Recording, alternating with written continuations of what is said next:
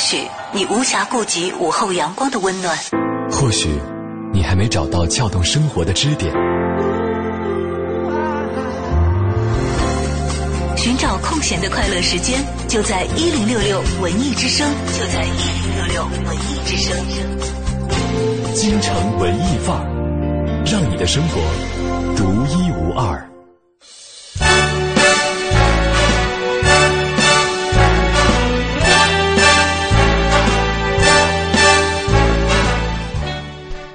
天开场给大家来点不一样的。嗯，下午好，我是小昭。下午好，我是盛轩。听到这个旋律，是不是有一种不想上班、想跳舞的感觉？本来大家明天也要休息了嘛。对啊，所以跟大家一起 happy 一下，坚持一下最后几个小时的上班时间。我相信现在很多人都已经在回家的路上了。有那么多人翘班的吗？有很多善心的老板提前给员工放假，还有很多这个啊。还有很多善心的 DJ，还有很多站在自己的工作岗位上，还有很多陪伴着大家熬过最后的工作时间。还有很多善心的老板今天下午也不上班了，自己也不上班了，所以呢，自己的员工也自然而然的就踏上了回家的旅途了。啊，我，你怎么？我也不好说什么。我怎么觉得突然听到这个音乐，越是 happy，越是衬出我的凄凉。五一假期之前的。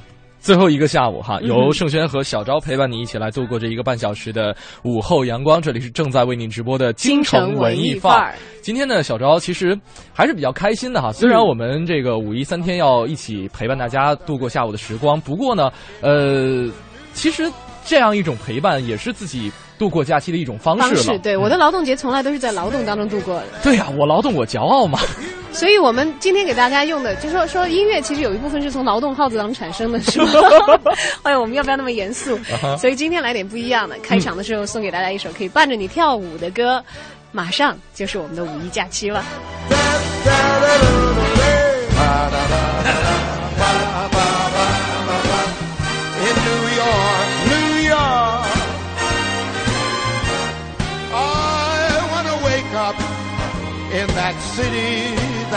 doesn't sleep. And find I'm king of the hill, top of the list, you bet.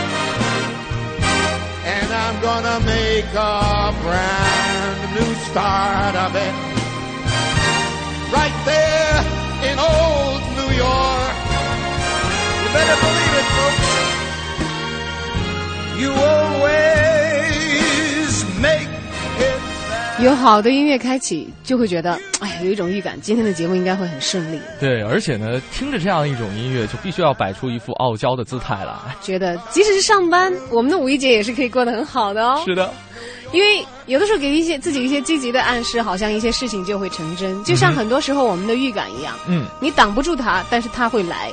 对，而它会来之后，与之相似的。真实的事情，它也会来。然后小昭昨天下午其实就是预感准了一件事情。对我大概预感，我我晚上应该会过得蛮好的，然后就真的过得蛮好的。我约了我一个朋友，嗯哼，但是他约了好久都没有对没有约上，他一直不在北京。然后昨天正好在，我就说要不然的话，那个我们见一见，嗯哼，然后简短碰面，我把东西交给他。然后他说：“那你接下来干嘛？”我我说：“好像也没有什么必须要去干的事情。”哦，是吗？他就说 啊，那我们一起去玩吧，就很开心啊。对，就见到了自己好久不见的好朋友，对，而且呢，看了一部非常好看的电影啊，就算是这个提前过劳动节吧，因为劳动节要在劳动当中度过啊。嗯。那么今天呢，跟大家一起聊的话题是预感。嗯。呃，不知道轩轩是不是一个第六感很强的人呢？哎，你自己觉得算吗？哎，我发现我的第六感其实还 OK，但是我不知道为什么有一些。不好的事情我会预感到，但我还是会去做。就比如说五一要上班这个事情。对，其实我在春节的时候我就预感到五一要上班了，这都不用，我都已经预感到这个国庆节我也跑不掉。嗯。然后冷冷小易说：“你们怎么有一种强颜欢笑的感觉？呃然后下班啊，本来没有强颜欢笑的，看到他这一句以后，我真的有一点强颜欢笑了。不会了，不会了，不会了，他四点下班，我们也四点下班。点下班，对。好，还欢迎其他的朋友发来留言啊，说说看你的预感、有没有嗯你的预感很准的时候呢？嗯，呃，或者说你的预感应验的时候是什么样一种感觉？是好事儿还是坏事儿？都可以发送您的文字或者图片信息到我们的微信公众平台“京城文艺范儿”这五个字，包括我们的个人微博 DJ 程小轩和大小的小李大招的招。今天同样会送出这个门票哈，是为了纪念曹曹雪芹芹这个逝世一二百五十周年的一场昆曲演演出续琵琶的门票两张啊，演出时间是五月六号，地点呢是在保利剧院，很经典的一部这个昆曲啊。嗯，你算是在劳动节前给大家送上一份礼物吧、嗯啊！哎还有去观看。还有，其实我今天上午又发现了一批礼品，可以送给大家，就是这个呃相声门票。对，对，这个是我们可以送给大家的，实打实的。哪个团体在哪里的演出呢？是俱乐部广明阁的演出，是吧？所以大家积极踊跃的来参与互动吧，嗯报一报你准确的预感，或者没准的也行。就是哪有一刻我的感觉非常非常的强烈，但是、啊，这个事情也没有实现也行，因为往往人可能有的时候很难说清楚，像第六感这个词，我就记得。乔布斯刚逝世的时候，好像就很多人就会引用他的一些名言，嗯就会讲说要忠于你的直觉。嗯但并不是所有的人的直觉的力量好像都那么强大，对会来决定自己的一些决定。有的时候跟着直觉会得到一个正确的答案，有的时候偏偏又不像自己所预感的那样啊。嗯但是今天呢，我们来分享一下各自的有过很强烈预感的经历吧。在这个马上要过节的时候，嗯，其实我预感我五一还会过得挺不错的。是吧？嗯，我觉得也是。希望成真吗？能坏到哪里去呢？有好音乐。其实你下班之后的时间自己都已经安排好了，所以呢，根据自己安排的这个时间，觉得所以我们好。假是吧？这哪里叫是预感？我得讲一个真的预感的事儿。啊刚才在上楼之前啊，嗯呃，我问了一下大家，说你们有过那种预感很强烈、突然袭来的感觉，然后嗯这个预感成真了吗？嗯呃，就有一位同事跟我讲哦，因为他是一个戴眼镜的同事，嗯他说他曾经在念书的时候，有一天在篮球场上正在打着球，嗯忽然一晃神儿，一瞬间，没有太强烈的时间感，但是忽然他就觉得他被人打中了，眼镜掉地上了，被人打中了，呃，被球被球打中了，被球打中了。然后眼镜掉地上了，然后他那个一晃神儿，一晃过来以后，一看，哎，眼镜儿还在脸上，嗯，只不安过安然无恙。对他突然一一瞬间有了那个感觉，哦，他又接着打球嗯。过了两分钟以后，他刚才预感到的那个事情就在他身上真的发生了这。个场面就出现了，一个球砸向了他，然后然后眼镜砸碎掉了，真的哦。哦还是真的是所有戴眼镜的人打篮球的时候都会担心这个问题吗？我不知道原因啊。欢迎大家发来类似的感觉，如果你有过这样的经历的话，留言到小昭或者是 DJ 程晓轩在新浪的个人微博。嗯，或者是我们的微信公众平台“京城文艺范儿”，马上进入我们今天的诗意生活。是的诗意生活。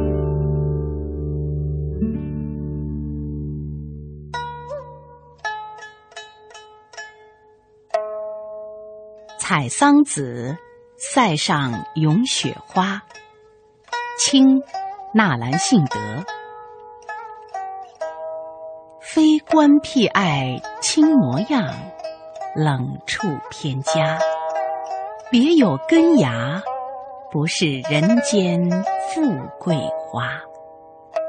谢娘别后谁能惜？漂泊天涯。寒月悲家，万里西风，瀚海沙。采桑子，塞上咏雪花，是由清朝纳兰性德所写。这是一首咏雪词。他的诗词不但在清代的词坛享有很高的声誉，在整个中国文学史上，也以纳兰词而占有一席之地。纳兰性德生活在满汉融合时期的贵族家庭，虽然他的父亲是当时朝廷的权臣，但是却向往平淡的经历。加上他个人的超凡才华，使其诗词的创作呈现独特的个性特征和鲜明的艺术风格。从这首词来看，作者借咏雪花而咏怀，抒发了厌恶仕途的心情。这种逆反心理是纳兰突出的性格特征，也是纳兰词里多有感伤的重要原因之一。本单元节目内容由 AM 七四七娱乐广播独家制作，友情提供。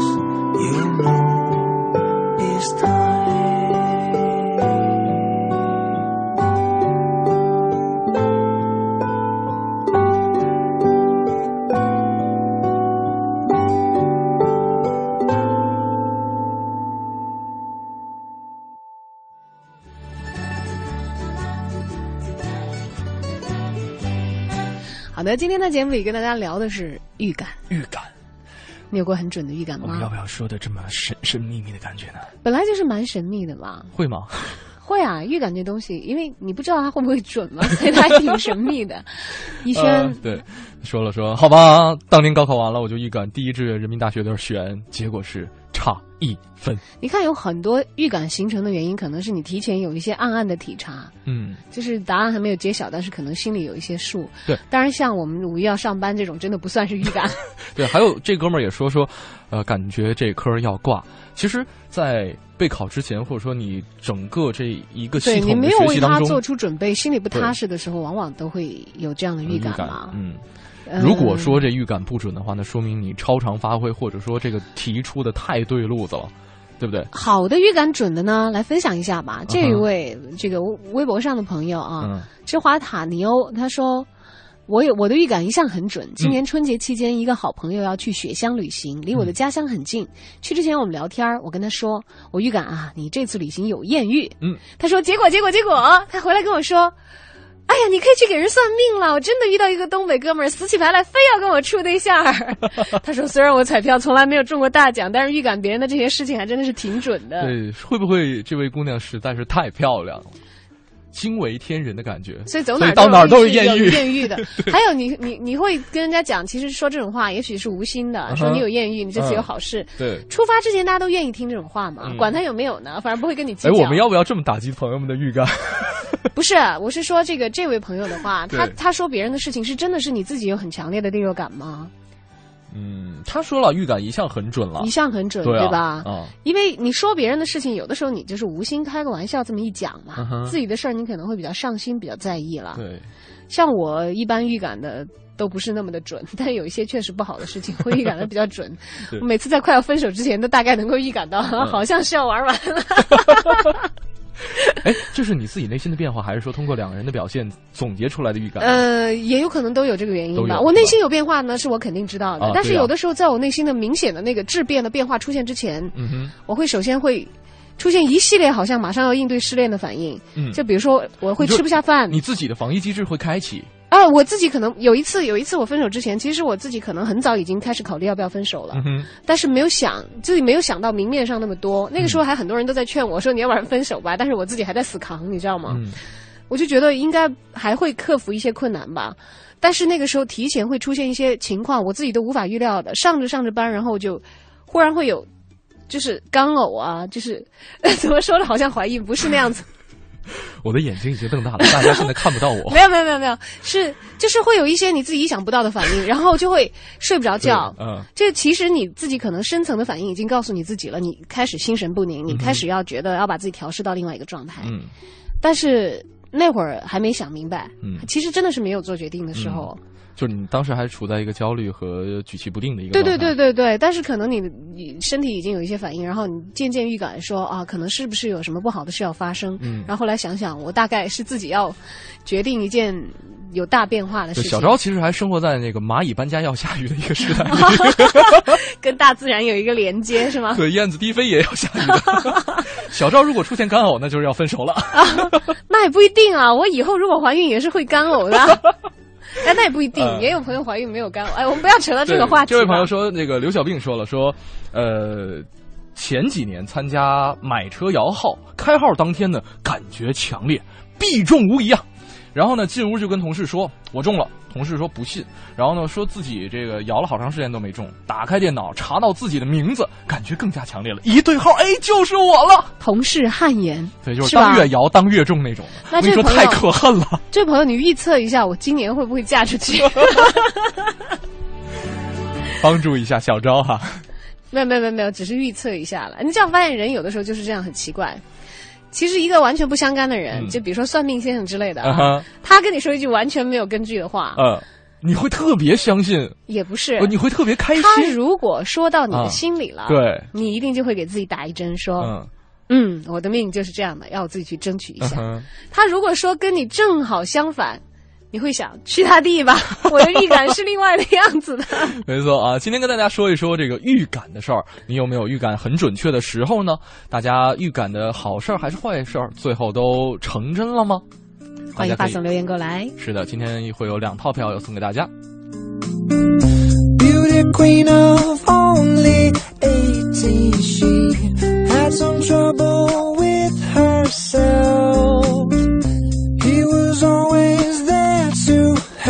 She always belonged to someone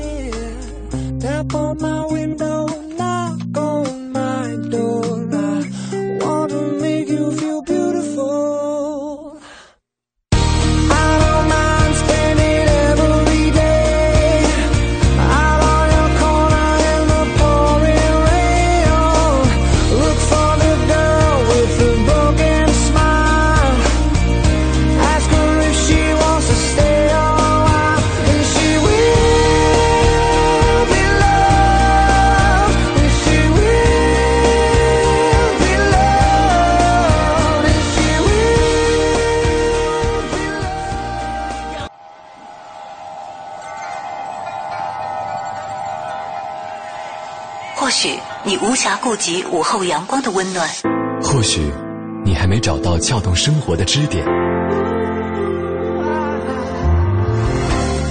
寻找空闲的快乐时间，就在一零六六文艺之声，就在一零六六文艺之声。京城文艺范儿，让你的生活独一无二。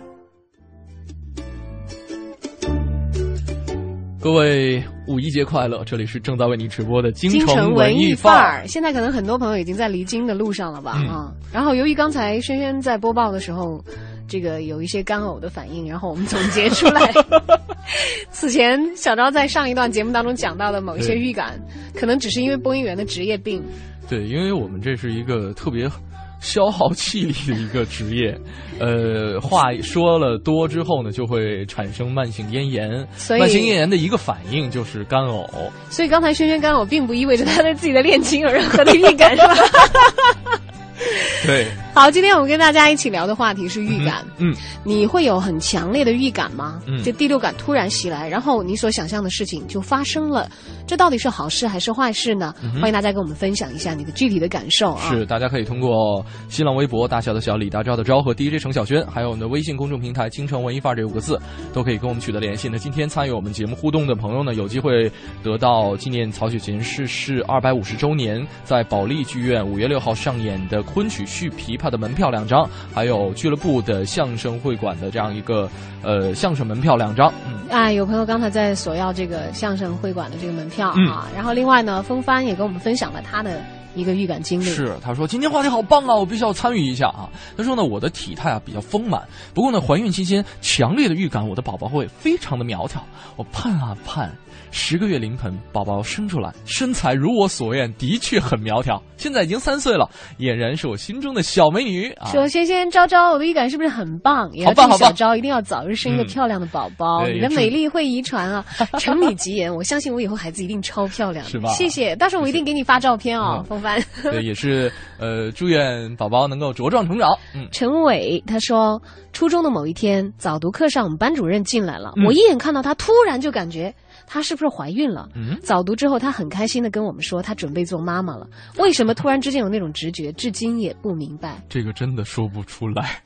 你像刚才这个干呕的问题，我还可以通过科 科学的方法来研究一下，因为我是一个好奇宝宝，你知道吧？我总对希望找到不是背后的原因。咽炎就是怀孕，或者要不然肠胃感冒。对啊，但是这这个这个对，看班主任进屋，他那会儿已经显形了吗？应该不会吧，应该不会啊。对，学生忽然一下子感觉他是孕妇有气场，她会不会不自然的就有一些什么动作之类的？哎，哎，你小的时候会猜生吗？人家会不会让小朋友猜？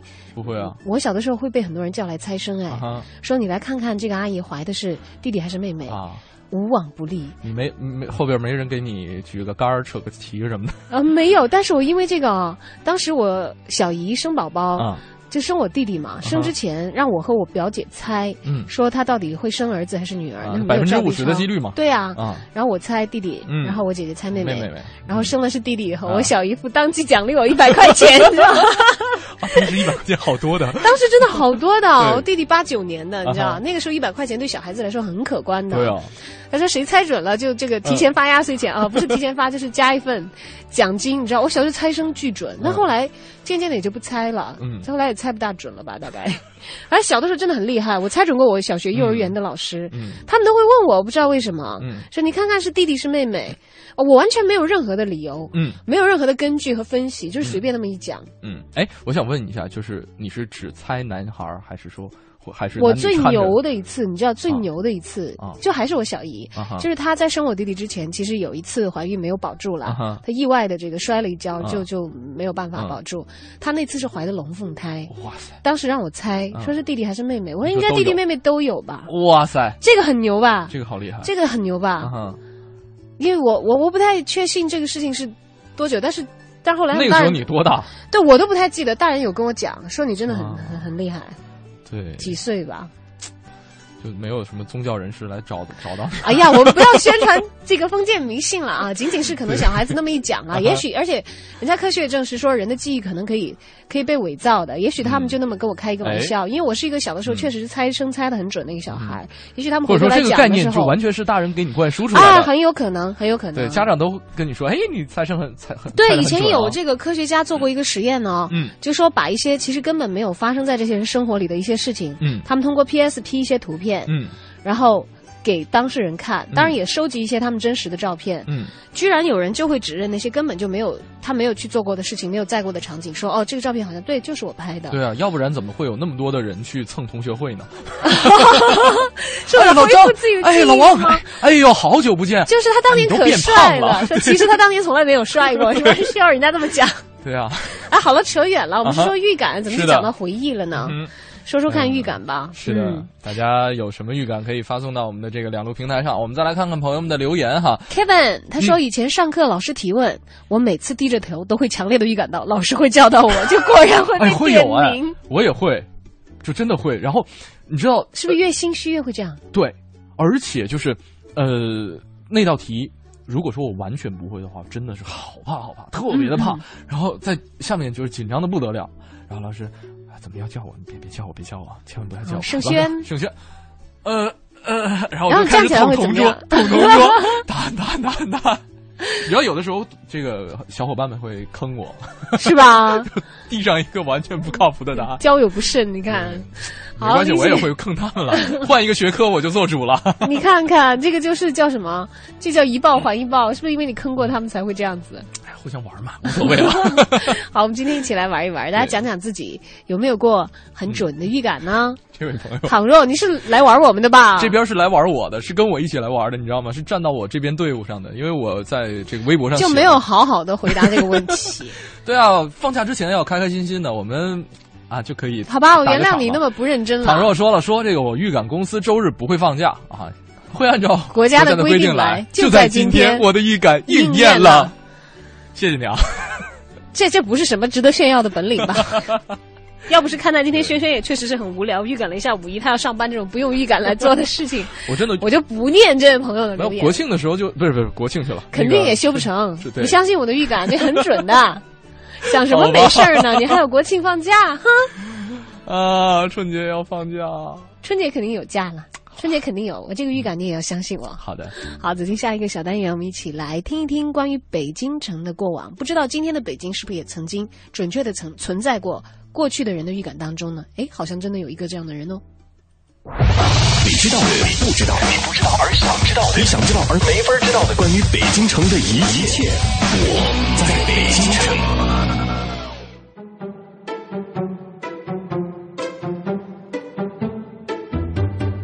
京城文艺范儿，让您的生活独一无二。大家好，我是听云轩的相声演员杨多杰。这周啊，咱们给您聊一个老北京的京剧科班儿也就是最著名的傅连城科班儿傅连城啊，大家都是耳熟能详，他培养出了一大批的京剧方面的人才，有名演员，也有名教师。可以说呢，在咱们京剧的发展史上，傅连城有举足轻重的地位。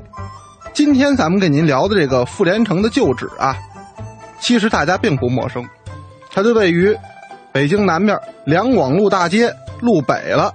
它现在这门牌号码是朱市口西大街二百四十一号。这座宅院啊，在这个晋阳饭庄一九五八年开业的时候，曾经呢就被这个饭庄征用，现在是紧挨着晋阳饭庄大楼旁边那座两进的四合院，就是咱们要说的这个傅连城的旧址。但是您如今到这个四合院门前啊，它这个匾额上写的是“纪晓岚故居”几个大字。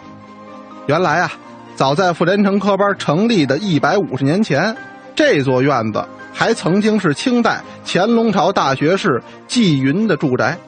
说纪云啊，您可能觉得陌生，但是要说纪大烟袋纪晓岚，那我相信可以说是家喻户晓、尽人皆知了。纪晓岚故居啊，所在的地区，在这个北京的区域划分上属于宣南地区。这个地区啊，在清代一直就是文人才子聚集的地方。呃，清代呢，北京城里啊人口并不算多，撑死了也就是八十多万。您可以想象一下啊，偌大的二环以里，一共才有八十万人。当时北京这个最高的行政长官叫顺天府尹，那么顺天府尹所管辖的这个人口，你还没有今天呀、天通苑街道办事处管辖的人口多呢。在这个不多的人口里边呢，大多都是青壮年，这些人呢，基本上都是非京籍户口，他们来的北京呢，也就是求学、求官、科举、经商，说白了吧，就是清代的老北漂。他们居住啊，非常爱扎堆儿，因为住得近呢，互相的有个依靠，有个帮衬。你平时闲了，组个酒局啊，组个饭局啊，也方便。所以如今您看北京一些地方，也经常有好多什么三流的艺人、二流的画家啊聚集，形成一个社区。像那个宋庄，包括东边还有个沿海赛洛城，那都跟清代的宣南啊是一个道理。但是这些北漂呢，来北京的时候大多没有带家眷，是单枪匹马闯京城。正值壮年这些老北漂啊，要在他们聚集的这个宣南地区挥洒青春以及那些多余的能量。因此，这个地方茶馆、酒铺林立，呃，青楼楚馆呢也很昌盛，非常的热闹。汉族文人啊，在这儿是吃喝玩乐，吟诗答对，这渐渐的就玩出了一个宣南文化。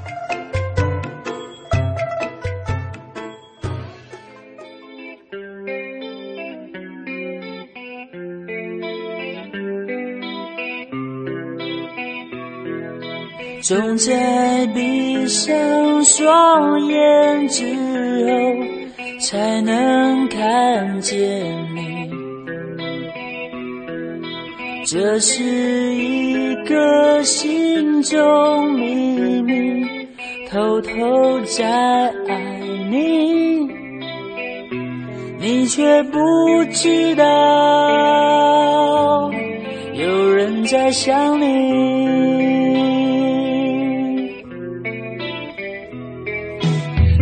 总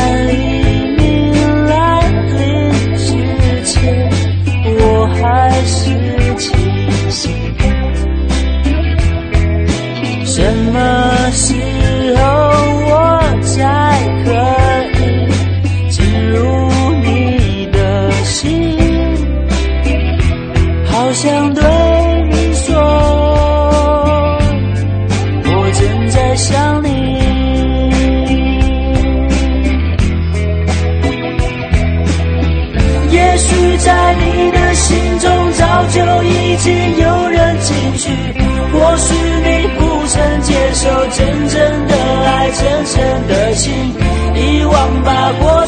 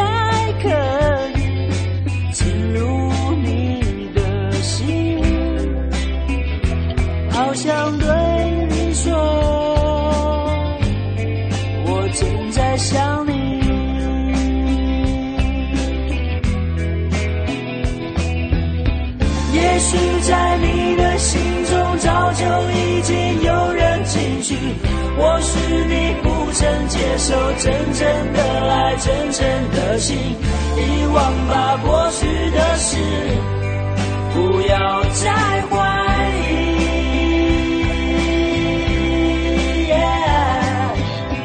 我仿佛可以听见你的心跳，你的声音。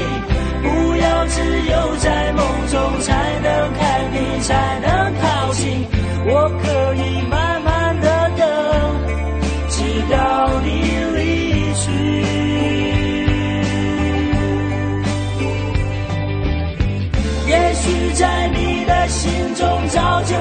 已经有人进去，或许你不曾接受真正的爱，真正的心，遗忘吧过去的事，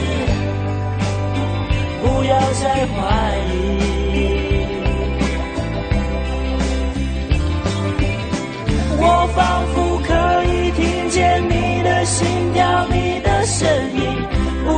只有在梦中才能看你，才能靠近。我可以慢慢的等，直到你离去。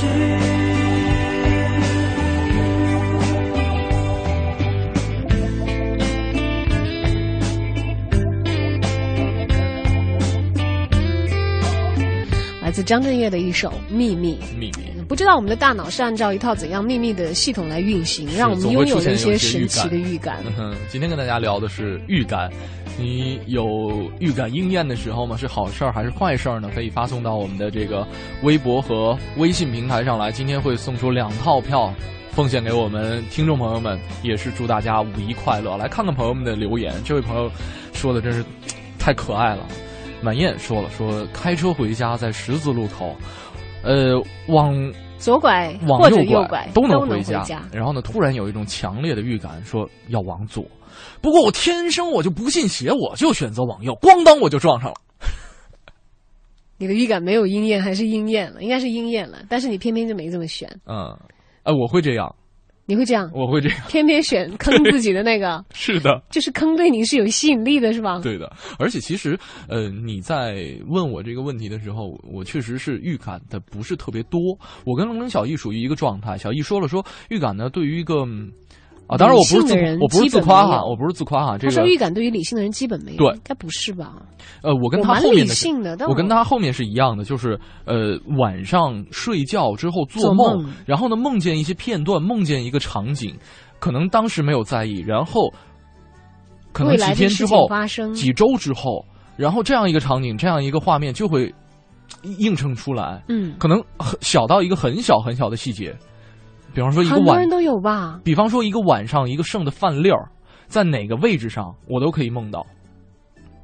这有一个电影就是讲这个的，《Minority Report》，先知会在梦中遇见将发生的事实，而未来的警察就会通过他们预判的事情去阻止事情的发生。让我瞬间高大上了。这是一个十几年前的老电影。我刚才还。这个沉浸在你猜生的这样一个神秘事件当中，就是、神秘事件，哎，你比我牛，可你可以，你知道还有我小的时候看的那个漫画《圣传》里头有一个预言者，他叫梦见，嗯，呃，啊不是《圣传》X 战记里面梦见，呃，他这个就是就是梦见的梦见了，就他在梦里可以见到未来，嗯。一个预言师，嗯哼。那有前置哦，学姐，是不是侧面说明？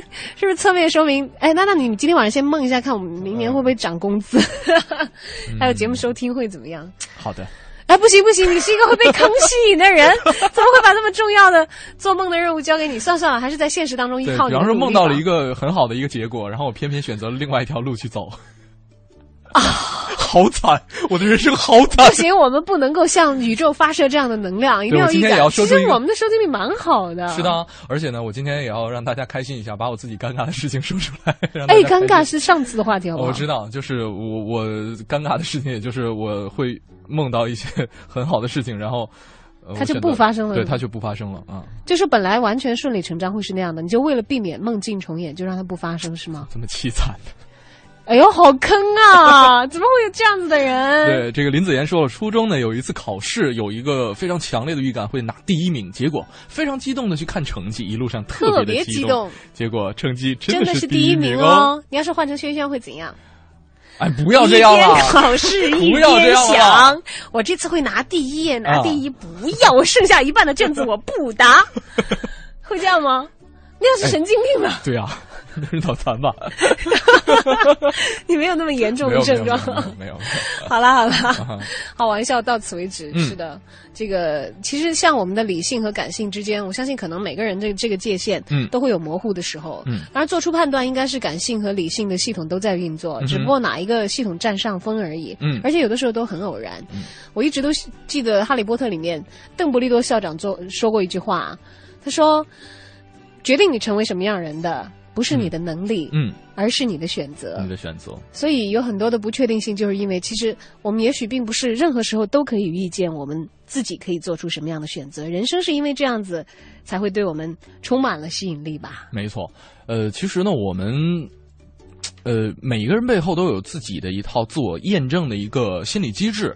比方说啊，讲一个例子，就是我小的时候，我的心理老师，呃、哇你还有心理课有有，我们有心理课。当时我印象很深，就是他讲了一个故事，有一个母亲，然后呢，她有一段非常不幸的婚姻，于是她教育她自己的女儿说：“天下没有一个男人是好人。”哦，这个暗示真不好。对，然后呢，这个女生呢遇到自己所谓的真命天子，但是她想回想起妈妈这个忠告之后，她就用各种手段去考验这个男生。嗯，结果这个男生因为多次受到打击，爱上了她这个传传情达意的中间的这个闺蜜，就实在是她自己作。然后呢又一次印证了天下男人没有好人。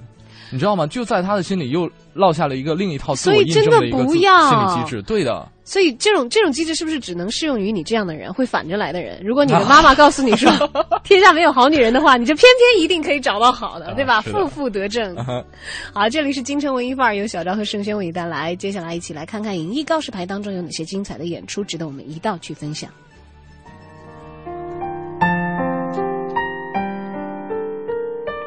京城文艺范儿，让你的生活独一无二。听众朋友们，大家好，我是永乐票务的王婉尔。今天要为大家推荐的是由上海话剧艺术中心排演的莎士比亚喜剧《驯悍记》。《驯悍记》是莎士比亚早期的喜剧作品，讲述的是这样一个故事：聪明的皮特鲁乔先生迎娶了漂亮的富家女凯特丽娜，可这对夫妻从结婚的第一天起就吵闹不休，因为凯特丽娜是个坏脾气的姑娘，她并不把自己的丈夫放在眼里。皮特鲁乔也不甘示弱，他想出了一条奇怪的对策，要将骄横的妻子改造成温柔的贤内助。故事中人物鲜明的个性和生动的对话让人印象深刻。《驯悍记》是莎士比亚最著名的喜剧之一，他以喜剧的方式探索了两性关系、爱情和金钱的价值等严肃主题。热闹的故事背后带有浓厚文艺复兴时期的人文关怀色彩。上海话剧艺术中心是中国最早排演莎士比亚戏剧的剧团之一。而这次他们排演《驯悍记》，将其进行了本土化的改编，并邀请英国天梯剧团的导演保罗·斯特宾担任原创导演。故事的发生环境从古老的西欧被转移到了老上海的石库门。皮特鲁乔和凯特丽娜改头换面成了裴楚乔、白凯丽，长袍马褂代替了西服洋裙，麻将牌九也成为了剧中的重要道具。在这部剧的海报上也显示出鲜明的中国元素。一个身穿旗袍、身姿婀娜的女人，一只手叉着腰，另一只手攥着鸡毛掸子有毛的那一端，一副河东狮吼的标准姿势，透露出浓浓的喜剧效果。此外，剧中的配乐均为现场表演，中国经典的传统民乐和具有时代特征的爵士乐、肢体哑剧、意大利式即兴喜剧，甚至中国功夫都被结合在了一起。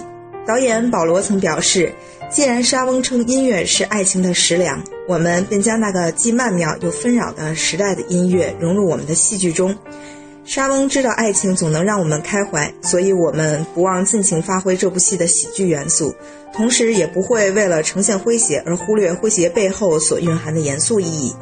我们之所以能欢笑地沉浸在戏中，是因为我们曾经爱过，正在爱着或渴望爱情。在任何文化和时代里，人人都会为情所痴。《驯汉记》于二零一四年四月二十八日至二零一四年五月三日在国家大剧院小剧场上演。国家大剧院位于天安门西侧，观众朋友们乘坐地铁或公交车到达天安门西下车即可到达。目前这部剧有一百六十元、两百元、两百四十元三等票价，想看的观众朋友们可以订票了。《驯汉记》啊，在国家大剧院小剧场上演，二十八到五月三号啊。看来我们在五一期间可以选择的这个很多的优秀剧目啊，都是在争奇斗艳的，在你面前在呈现出来啊，对没呃这个，而且呢，这个呃这两天不是要下雨嘛哈，大家如果说呃在户外活动不是特别方便的话，真的可以去看一看戏。所以我我之前在节目刚开始的时候预感说，嗯，这个五一我应该过得挺不错，看来是有原因的。哦，有很多我以为你要说什么看。没 错没错，你你你有想到什么？没有了，没有了。今天跟大家聊一聊这个预感哈，你的预感有没有应验的时候？是好事儿还是坏事儿呢？我们的两路平台都是为大家开通的，大家可以来关注我们的个人微博 DJ 程小轩和大小的小李大招的招，还有我们的微信公众平台“京城文艺范儿”五个字，订阅号搜索，在留言框下留言就可以了。而且呢，大家可以发来您的图片或者文字信息，看看你用图片能不能讲明白一件预感的事儿呢？还发到京城文艺范儿。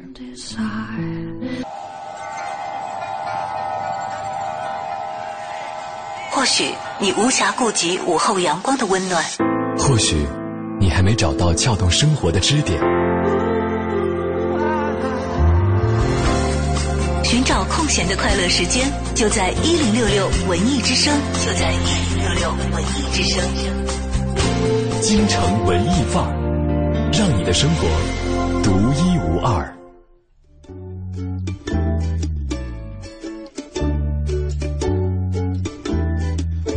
京城文艺范儿，让你的生活独一无二。十五点三十三分，欢迎您继续锁定文艺之声。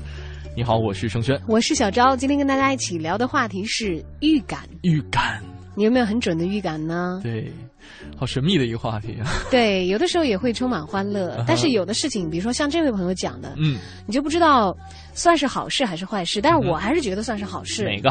这位朋友他讲，啊他我做梦梦到过我的女朋友被某个男人追上来，他并且那个人追上他了，就是被某个男生追求，而且追上了，追上了，啊啊，是追求的意思啊。他被男人追嘛。啊，对，他然后第二天，我的女朋友告诉我，那天有人向他表白。你会有这样的预感吗？然后呢，我不会啊，不会是吧？不会啊。还是人家没告诉我的掌控力很强的，是吧？不会让任何人有机会对，跟你抢，就是当当某些东西附体的时候，你这个是吧？对拦不住我，嗯嗯嗯哼嗯。然后，然后过过几天说不定就啊，是吧喂，？我们要不要这样啊？人家只是，而且说不定他们之后的这个关系会这个变得更加越来越好亲密了。的对，我没说完呢，你打我干什么？因为你是说你是那种预感到好的事情，你一定要往坑这边跳的人，我怕你的气场影响到这位朋友，好不好？啊，呃，就不要那么不善良。来看看这位朋友啊、哦，你要说这位这位这位这位这位，这个每次在家里边的时候呢，心里面都会想着一首歌，然后呢，过了一会儿就会听到妈妈一边做家务一边哼唱出来。他说：“虽然我是九零后，但是我听歌的口味比较略像六零后和七零后啊。哎，这个挺挺有意思的，好像是他跟父母之间的心心灵感应。对，或者是说这个，呃，妈妈这几首歌，妈妈爸爸常听这几首歌，已经对你会有循环印象播放。对，还有这位朋友他也是讲的啊，他说小学有一次中午一个人在教室里看书，漫画都看完了，结果只能看作文书。看到写景作文那一段，突然想到我妈了，然后一抬头，下一秒居然我妈推门就进来了，出现在了教室。教室里，嗯，所以是不是亲子之间的心电感应？这要在家里的话，感谢感谢你自己的漫画书看完了，你已经看完了，要不然会被妈妈说的。在家里的话是很正常的嘛，妈妈随时推门进来，在教室妈妈进来。对啊，哎，你会跟这个自己的父母亲有很强烈的心电感应的没联系吗有？没有，没有是吧很？少，对，特别预感，我也是几乎没没有预感到。嗯，我对自己有一次，有一次我小的时候就是差点出意外是有预感的。嗯我是在这个去三峡旅行的时候，在那个旅游船上。嗯当然，其实这个可能不算预感，算是一个预判，因为你也会估计嘛，在那个二等舱的二层的那个平板的床上，嗯我自己在嗑瓜子，你知道吗？嗯嗑完了以后，小孩子嘛，然后那个时候习惯不好了。呃，也没有这个纸袋子，嗯就是一个报纸在兜着，我就想把那个报纸倒掉，把那个瓜子皮倒到江里面，特别小，那会儿嗯。还上幼儿园，小小招，啊，然后我就去扔那个瓜子，但是那个窗户是全放下来的，就可以你很很可以掉对，可以可以掉到这个走廊上，那个船的走廊上。但是我自己力气太大，我有点往外蹦，你知道吗嗯？我整个人就跟着这个瓜子皮一起从那个窗户飞出去我就是真的要从船上掉下去的样子。啊哈，我当时其实，在扔瓜子之前，有一个瞬间我在想，哎，我这么扔会不会自己也掉下去？嗯，然后真的我就掉下去了。但是千钧一发之际，走廊上有一个人正在过路，哦一个阿姨，就是我已经从我的那个船舱飞出去了，嗯，她就在这个走廊上一把把我接住了，接住了，把我妈吓得一身汗，非常危险。对，所以这个故事告这个故事告诉我们，小孩子你要给他准备一个垃圾袋，对 不要让他随便扔垃圾。嗯哼但是那次真的超强的，我有一个感觉，我在想我扔垃我扔这个瓜子皮会不会把自己也扔扔出去？但是我当时又没有觉得很危险，嗯果然就被人家救下来，这个挺奇怪的。挺奇怪的。这个蝴蝶说了，说这个，哎，你们有没有有一种呃，对，这个跟我的这个感觉好像哈。说有的时候在一个场景当中，突然间感觉这个场景好熟悉，曾经在哪儿见过或者是经历过，有的时候好纳闷儿啊。在哪里，在在哪哪里里见见过你？？是在梦里吗？啊，在梦里是这样唱的吗？是 吧原来邓丽君有相同的感受。对，就这歌可以那么红，可能就唱出了很多很多人共同的感受，才会是是这样子，对吧？幺零幺的沸点，沸点他说我在坐车的时候，每次剩下两个座位的时候，我坐上去，预感下一个上车的一定会是一个中年妇女，啊，然后结果每次都会应验。其实呢，我希望上来的是一个美女，他说我长相还是蛮帅的，那你以后就多想想嘛，吧是吧，？说不定就能心念念想事成了。不忘必有回响。，对，好的，这里是今天由小昭和盛轩在五一假期之前的最后一个工作日为你带来的京城文艺范儿。嗯今天我们来说说看预感，你有过怎样的预感？是好的还是坏的呢？嗯，应验了没有？欢迎发送你的留言到我们在新浪的个人微博。对，我们的个人微博是 DJ 程小轩和大小的小李大钊的钊，还有我们的微信公众平台京城文艺范儿。那今天这个参与我们节目互动的朋友，有可能获得两套票，一套票是为了纪念曹雪芹逝世二百五十周年而推出的著名昆曲《续琵琶》的门票两张。演出地点是在保利剧院，演出的时间是五月六号。另外呢，还有我们的相声俱乐部的这个广明阁的演出，门票两张。好的，等着你的留言，同时来听一下航天飞船。天飞船。大家好，这里是航天飞船，我是史航。八卦飞呀飞，我把善意传。今天要传递的善意呢，首先来自金牌编剧徐浩峰的采访。徐浩峰呢，他不仅是一个好编剧，也是一个好导演。他自己已经拍了两部片子，一个叫《倭寇的踪迹》，一个叫《剑士柳白猿》。倭寇踪迹呢，由小规模的点映；剑士柳白猿呢，还没有在院线上映。这两个片子都代表着呃徐浩峰追求的一种东西。他自己说呢，不是武术电影，也不是武侠电影，而是武道电影。武道呢，这个道就是道义的道，呃，代表了他的很多种的追求。就像他考证说“武士道”这个词也不该被日本人垄断，因为“武士道”词最早是中国梁启超用过，是中国人自己想启示自己的东西。只不过后来呢，日本的武士道做的宣传很好，我们往往就不知道中国更早提倡过武士道。那么武道呢，也是徐浩峰一种追求，不光他做导演、做编剧、做武教授家、做影评人、做电影学院老师，其实他都在往这方面努力。呃，这一回的。第三十三届香港金像奖，王家卫的作品《一代宗师》创造了一个记录，十二个奖项，其中就包括最佳编剧，那是王家卫、徐浩峰和邹念之三个人的最佳编剧。媒体很好奇，他们三个人是怎么分工来合作的。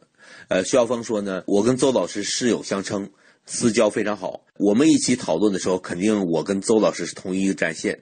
正因如此呢，所以王导就把我给支开了，你就去写你自己的。有大的分歧的时候，是王导跟邹老师两个人交锋，我等于说规避了这个交锋。我想到了什么，我就过去写。实际上，王家卫导演是分而治之，什么时候这个剧作完成，是直到拍摄的时候才完成。嗯，王家卫的导演风格跟编剧风格有点像法国六十年代的电影，尽量的给演员比较少的信息，让演员维持一个比较自然的状态。其实呢，呃，王家卫到底有没有剧本呢？本身就属于电影中间一个很有趣的传奇。你不要管它是真的假的，有的还没有的，这就是做电影的一个趣味而已。呃，说到消逝的武林，因为徐晓峰的成名作就是他的一本书，叫《逝去的武林》。他说，满清灭亡五四之后呢，知识分子都西化了，丢掉自己文人的传统。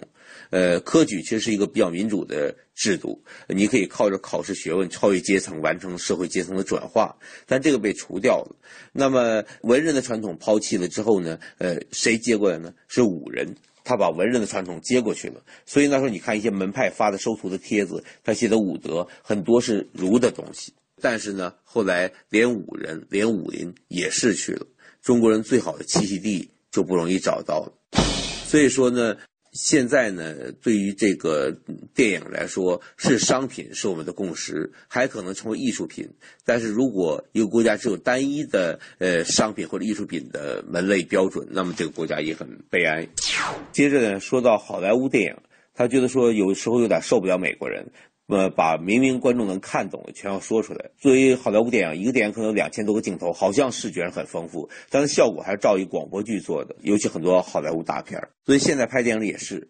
按说一场戏可能镜头不是很多，五六个镜头组织的很好，电影产生美了。但现在由于商家的压力啊，呃市场的压力，突然变成你这场戏要没有几十个镜头，好像就不是电影。有人对徐晓峰现在跟陈凯歌合作的电影《道士下山》，这是徐晓峰的小说原作和他的编剧，呃有很多呃猜想。徐晓峰说哪种小道消息都是不准确的。目前为止，电影还没拍完，谁都没有看过样片。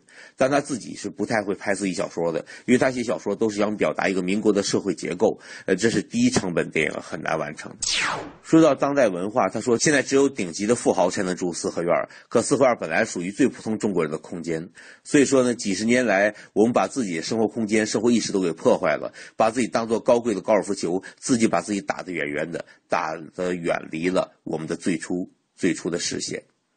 所以说呢，对他来说，在一个时代以疯狂速度奔跑的时候，尽量从后面拽住这匹马的尾巴吧。哪怕拽不住，也要拽一下，这就是徐晓峰的追求。好的，今天就到这里，我是史航。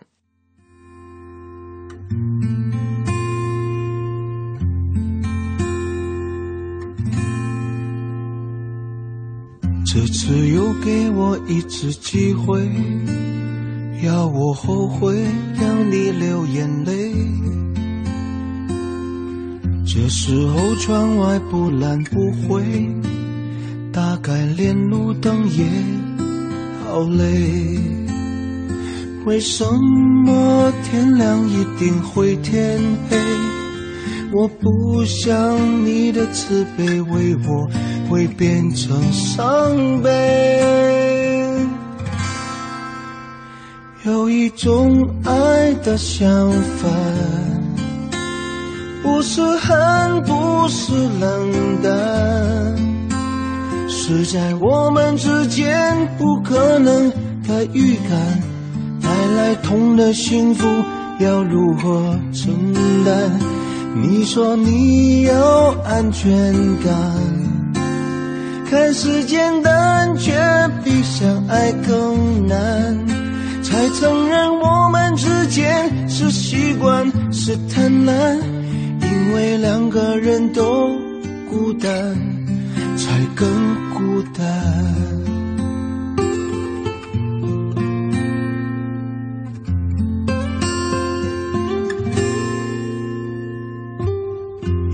天忽然发现月亮，因为阳光才变得灿烂。这双手曾经接过温暖，就算要偿还也不晚。没什么看在像是这一场，要不要我送你到车站，到下段情感？有一种爱的相反，不是恨，不是冷淡。是在我们之间不可能的预感，带来痛的幸福要如何承担？这是一首跟预感有关的歌啊，但是在听这首歌的时候，我倒是希望大家发挥一下轩轩的思维，就是就是，如果你预感到了，像《晕唱春》这个歌唱的是不好的预感嘛，嗯嗯。你就偏不那样，哎，就会好了。那其实我觉得我这样一一种人是比较少见的，因为其实我们都知道，就是我们在心里边自己建造的那个自我概念是属于长时间逐渐养成的，然后是它是属于一个比较固定的一种状态，而且甚至你自己都察觉不到吧？对，就好像是一个黑洞，它会吸引相似的物质过来，然后呢，那你今后所接触的一些想法或者说思想，也都会跟你自己心里的预设是相关的。嗯嗯嗯所以就会去逐渐的丰富你内心的这样一种完整性和确定性。其实这个好像是在心理学界是有定义的啦，哈，好像是叫自我验证啊，因为每个人总是在外界寻找和自我一致的一些信息，对，所以为什么我们经常也会讲到，就说有这个吸引力法则，你要多去想想好的事情，对，然后那些好的事情都会成真墨菲定律是反的，就就是倒霉蛋定律嘛。就是你越是想倒霉的事情，它就越是会成真，是吗？所以你就不要去想那些了。对，遇到倒霉的事情就用轩轩的思维，好的事情一定不要用他的思维，要用我的哟，要用我的哟。就我们俩珠联璧合，就 就形成一个完美的心理机制了，是吗？呃，但是黑暗的东西，反正是你你也绕不开，但是你至少可以用积极的心态去面对它和处理它嘛，对，因为我？们可能会，就是生活当中会碰到类似的一些不好的例子哈。比方说，平时我总开车上班，我很少坐公车，嗯，但是我突然间，呃，有一天这个车没油了，或者说这个车钥匙没带，我必须要坐公车的时候，就会会发现我自己需要等好长时间，这个公车才会来，才会来。对，经常会出现这种情况。我也会有感觉，但是我有的时候很奇怪，我会预感到我今天回家有没有车位。因为我们、嗯我们家楼下停车场是自由的，就不是固定车位，不给任何，就去早了就有，去晚了没有。嗯我有一年一月一号，我准确的预感到，因为那会儿其实已经回家很晚了，嗯就是在这个做跨年的活动嘛，我们台回家的时候已经是一两点钟了。然后我就想，今天应该有车位吧，我就大胆的把车开进了我们的停车场。结果果然在离我楼最近的、我最爱停、最好的一个车位空着都给你预留着呢。啊，所以那一年的开头有一个非常好的心情。是的，今天跟大家聊一聊这个预感的事儿哈，这个也有很多朋友参与到我们的互动当中来，呃。像这位朋友也说，其实有的时候哈、真不是预感。说这个好像每个人都有相似的经历，比方说出门的时候，总会觉得家里边门没有关，呃，大多数都这个属于强迫症的一种。对，啊我觉得这个不叫预感嘛对。当时有一些朋友，我们在这个平台上看到好几位朋友都这么讲啊，嗯我们就不一一的重复了，都是说在家里的老人故去之前，嗯，好像有一些特别的感受。对，有一位朋友讲的是他的同学，嗯说我们一起在外面玩，都还没有做什么，他忽然就就是他睡着了以后就叫不醒了，嗯后来有点像梦魇那样，把他摇醒以后，那个朋友说。我做了一个梦，梦见我爷爷去世，结果他们春游回到家里以后，嗯他爷爷果然去世。当然，就是我们我们所讲到的今天的预感，更多是可能是在我们的认识界面，尤其是潜意识，或者是我们接收到的像次声波呀等等其他的，隐意识当中啊，对，不是在我们的这个像探照灯一样实时亮的这个意识层面，我们可能已经捕捉到了一些其他的信息，对做了一个预判断而已，倒是也没有什么特别神秘的。嗯感兴趣的朋友做这方面专项研研究的话，欢迎私底下多多的给我们发微信，也给我们科普一下，扫扫盲啊。是的，呃，所以呢，所以多想想好事情吧，就听听好听的音乐，晒晒太阳。那种心想事成定律，确实是一个有用激励，有用的，有用的。你小昭就给大家讲是一个自己的安慰啊。最后的实力吧。嗯我有一次手指甲劈了，当时嗯正在国外旅行，嗯在巴黎，我又不会说法语，连英语指甲刀怎么说我都不知道，啊，我也不知道该上哪里去买。嗯，然后我在地铁里想，我要是有一个指甲刀就好了。这个时候一低头，我真的捡到一个指甲刀，这是亲身经历，绝对不假的。但是其实这个跟预感有点远，这不是因为预感，是因为我有需要。对，但可能正是因为有这个需要，才会有一双眼睛在地下去盯，真的真的太奇怪了。嗯但是，呃，不知道，这就这也许就是我们所讲的，我们所不知道的那种隐性的我们和世界、我们和他人的连接吧。嗯所以如果存在的话，更多的去驱动它正向的能量发挥出来，也让我们的生活增添更多的阳光。好，我说完了。你是又预感到了？没有，我预感到你不说话，我就有一种很紧张的感觉。会我预感，我预感到我们该放我们的 time out 推荐了。啊，那是那是，这个呃，这个我也预感到。Time Out 推荐，负责一切享乐。Time Out。大家好，今天的 Time Out 的推荐，我 Time Out 的北京杂志的主笔黄哲，为您推荐两场地下的硬演出。现在天干物燥，空气也不好，人需要振奋一下精神。不瞒您说，我也很需要。以我的经验，为您推荐一场叫做《日耳曼之硬》的演出吧。在德国，遍地重金属和哥特，日耳曼民族的严谨和冰冷的狂躁，似乎不太适合相对无序且绵软的朋克。但作为朋克之中最强硬极端的一个变种，硬核朋克以更极端的速度、更强悍的暴躁与更嘶吼的肮脏，也在这片土地上悄然的根植与滋生。作为新生代德国硬核朋克的代表性乐队，Big Times 将开启他们的中国巡演之路。这是一支成立于2007年的乐队，成员均来自在德国炙手可热的不同乐队之中。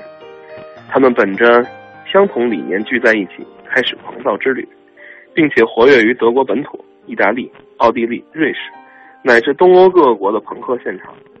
难得的是，Stick Times 在保持上世纪八十年代传统硬核朋克风格的同时，并没有沿袭一味教条和死板，而是以娱乐的姿态去面试，这也让他们现场变得更有趣起来。这场他们的中国巡演的北京站呢，将在五月一号和五月二号在北京上演。五月一号在 school 学校酒吧，五月二号在残酒吧。如果喜欢听本土地下音乐的呢，不妨用赌鬼乐队的歌声将你的耳朵叫醒。这个专场叫做《永恒这一夜》。按照行话来说，赌鬼乐队是京城最具摇滚本质的乐队，直译过来就是在他们身上，你总能找到尚未打磨的粗粝与直接，而这种当下感，也正是能够一次次的打动我们的原因所在。去年，乐队发行了全新 EP《Do You Still Love》。在新歌《广州》之中，他们尝试用一种解构的方式来面对这个时代。正如歌词中所唱：“年轻人都是快速的，We are worse than the animals。”就让我们珍惜这一晚，去掉了瞻前顾后，去掉了纠结疑虑。他们用选择自己的方式，带你享受当下。而这一次是赌鬼乐队开年的第一个专场。他们回归 school 主场，将带来几首新出炉的新歌。如果你与他们一样，都不顾一切追寻着内心最爱的事物，就请毫不犹豫地来到现场，用真心做赌注，抓住春日躁动之中转瞬即逝的美好。school 学校酒吧，五月十六号，赌鬼乐队带来永恒这一夜。